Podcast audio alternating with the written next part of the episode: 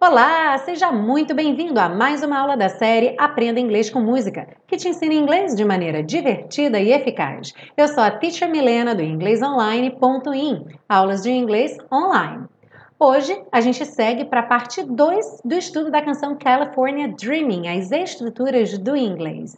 Será que você já pescou alguma coisa aí lendo na tradução da, da letra, compreensão da letra, alguma questão que te deixou com a pulga atrás da orelha referente à estrutura do inglês? Bom, se sim, agora é a hora de tirar as dúvidas. Are you ready? Let's go! Bom, na frase I'd be safe and warm if I was in LA. I'd be, esse I'd é o would que está contraído, então I would be, eu estaria. Mas essa segunda parte, if I was in LA, talvez algumas pessoas tenham achado um pouco estranha. Não seria if I were?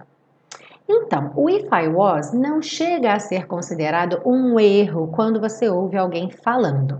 Porém, de acordo com a gramática formal, aquela que você vai usar se você for escrever um artigo ou até mesmo numa palestra, se for uma coisa um pouco mais formal, seria were, porque em condicionais todo mundo were ok? I, he, she, it, não importa. Todo mundo were em frases condicionais, de acordo com a gramática formal. Então, se eu quiser dizer se eu fosse você, eu diria if I were you.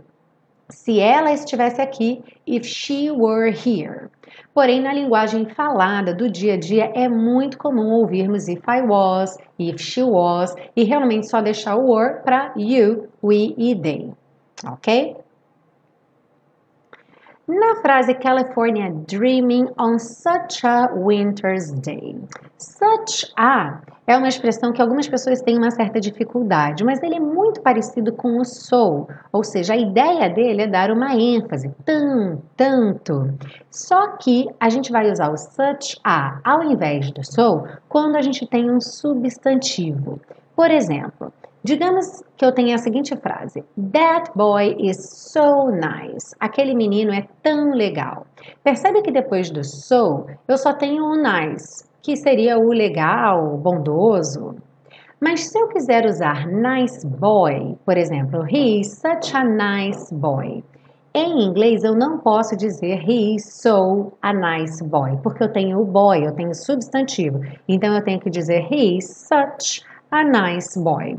Em português, eu vou dizer ele é um menino tão legal, quer dizer, não vai haver essa diferença.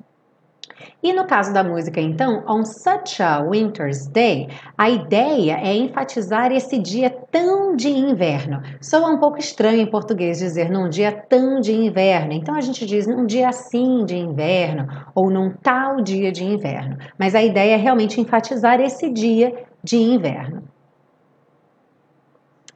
Na frase stopped into a church, I passed along the way. Aqui a gente tem duas coisas interessantes.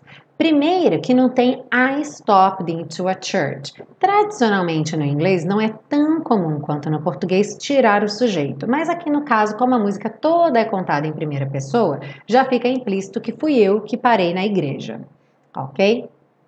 Agora, o que é muito interessante é que na tradução nós temos parei dentro de uma igreja, ou parei numa igreja pela qual eu passei no caminho. E esse pela qual não aparece em inglês, porque esse conector no inglês é opcional, enquanto que no português não. E fica muito estranho a gente dizer parei numa igreja, eu passei ao longo do caminho. Então tem que colocar ali um que, um pela qual, ok? Eu coloquei um outro exemplo aqui que seria comum, por exemplo, você ver em inglês, I was talking to a woman I knew from work. E a tradução eu estava conversando com uma mulher que eu conhecia do trabalho.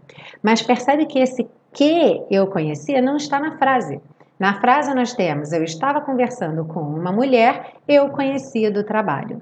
Ok? Em inglês eu poderia colocar esse conector e ele poderia ser tanto o that, I was talking to a woman that I knew from work, ou o who, que fica até um pouco mais bem acabado, já que eu estou falando de uma pessoa. Então, I was talking to a woman who I knew from work. Em português, essas três frases vão ter então a mesma tradução. Eu estava conversando com uma mulher que eu conhecia do trabalho. Na frase Well, I got down on my knees and I pretend to pray. Nós temos, bem, eu fiquei de joelhos e finjo rezar. Informalmente, na linguagem falada, às vezes acontece um abandono do passado quando eu estou contando uma história no passado e você já sabe que está no passado. Então aconteceu isso aqui. Ao invés dele falar eu fiquei de joelhos e fingi rezar, ele falou ao pé da letra eu fiquei de joelhos e finjo rezar. Ou seja, ele abandonou o passado nesse verbo fingir.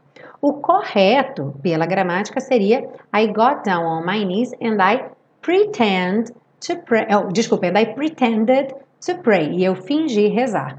Tanto que algumas regravações dessa música usam o pretended, ou seja, já colocaram no passado, que seria a forma correta do inglês. Um caso parecido vai acontecer na frase You know the preacher like the cold. Você sabe que o pregador gosta do frio. Bom, the preacher seria likes the cold, né? Porque para he, she, it esse verbo precisa um Szinho, precisa do S no presente. Então, he, she, it likes the cold. O preacher, o pregador, seria ele, então he likes the cold. E novamente, algumas regravações usam o likes. You know the preacher likes the cold. Bom, não esquece de pegar o seu PDF. O link está aí na descrição dessa aula. Bom proveito e não esquece, se você gostou dessa aula, deixa um comentário para mim usa alguma das estruturas aí do inglês que você viu nessa aula e compartilha com seus amigos, ajuda a fazer esse canal crescer para que mais e mais pessoas possam também aprender inglês com música, ok? A gente se vê na parte 3 com as dicas de pronúncia. See you then. Bye bye.